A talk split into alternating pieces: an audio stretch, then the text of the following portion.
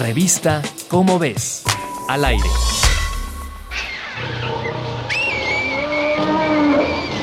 La comunicación entre chimpancés se da de diferentes maneras. Mediante aullidos parecidos a una alerta cuando se sorprenden y también sonidos similares a un ladrido cuando quieren congregar a individuos para cazar o defenderse. Un experimento observacional realizado por investigadores de la Universidad de Zurich, Suiza, entre un grupo de chimpancés en Uganda, constató que los animales producen diferentes vocalizaciones para comunicarse y que en determinadas circunstancias incluso combinan sonidos en secuencias más complejas para llamar la atención de sus congéneres.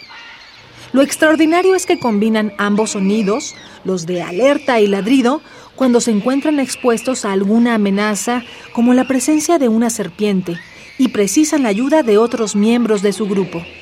A partir de este experimento publicado en la revista Nature Communications, los investigadores concluyeron que la capacidad de juntar sonidos para alcanzar un objetivo específico surgió antes de que se desarrollara el lenguaje. También revela que nuestra capacidad para combinar vocalizaciones significativas tiene al menos 6 millones de años, que es cuando vivió el ancestro en común entre seres humanos y chimpancés.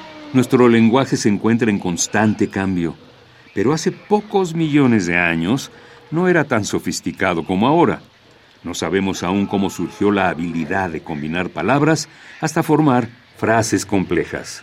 Una manera de dilucidar cómo se estructuró el lenguaje es mediante el análisis de la comunicación entre los grandes simios, los parientes más cercanos a los seres humanos.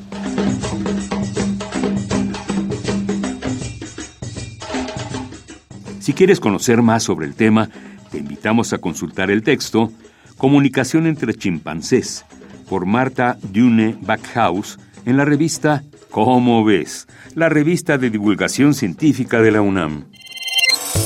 Revista ¿Cómo ves? Al aire.